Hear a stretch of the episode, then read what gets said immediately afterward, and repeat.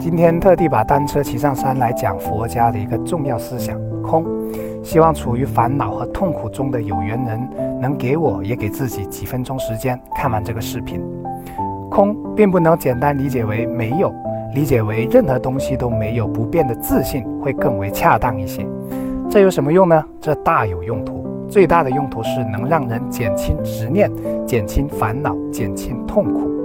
比如贫富，它和高低长短一样是相对的。你说你现在没钱，可你对比一下非洲的那些难民，你会发现你的日子其实还不错。烦恼和痛苦也是这样。你说你没钱了，很痛苦，那是你的身家性命，没有那些钱，你活不下去。可你到 ICU 病房走一趟，你看看那些拉屎拉尿都需要在床上解决的病人，你看看那些因意外断手断脚的人。你看看那些受尽癌症折磨还要砸锅卖铁维持生命的人，如果你的痛苦是最大的，那他们的呢？这是横向的，其实纵向也一样。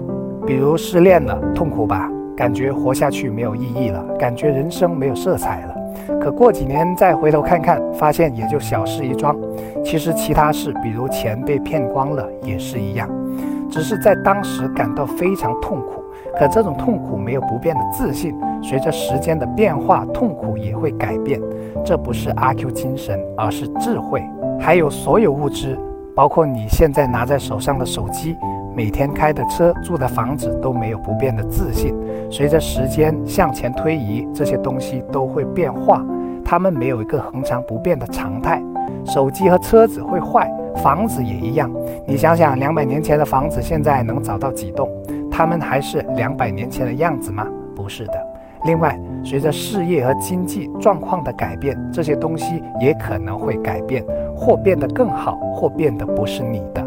再比如，我们这个身体也一直在变化，今天和昨天的身体状态就有所不同，而且大概六七年，全身的细胞都会更新一次。所以，六七年后的你还是曾经的你吗？你是什么？你的身体不是你，而是你的；你的名字也不是你，也是你的；你的感受不是你，还是你的。其实你细想下去，你会发现这个世界上根本不存在一个叫你或者叫我的东西。人只要悟到了这一点，那就相当了不起了。悟不是明白，不是理解，而是真正看透、行之，并须臾不可离也。那有什么用呢？心经里就有答案。观自在菩萨行深般若波罗蜜多时，照见五蕴皆空，度一切苦厄。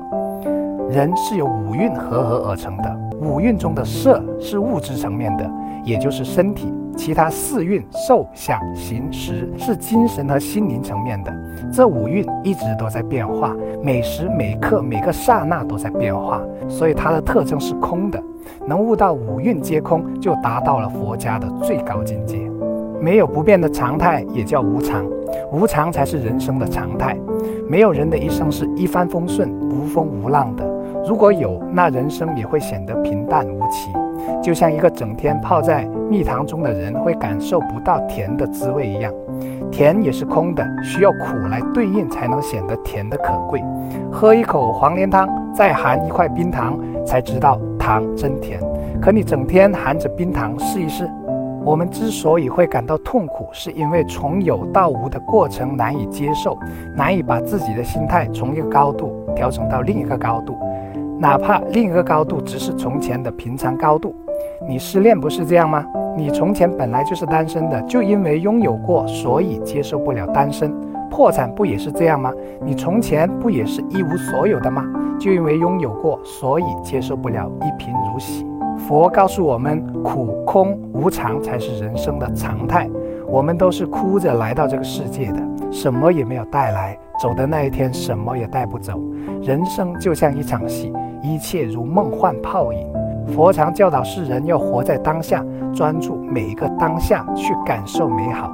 比如现在，你看看大自然，你看看那一座座山，你看看那一棵棵树，那一条溪流，那一汪湖水，多么美好啊！我一个人骑着单车，经过很多陡坡，汗流浃背。但只要我站在了这座山上，这座山就仿佛是我自己的。一个人，一座山，不是一片天地，谁有我富足呢？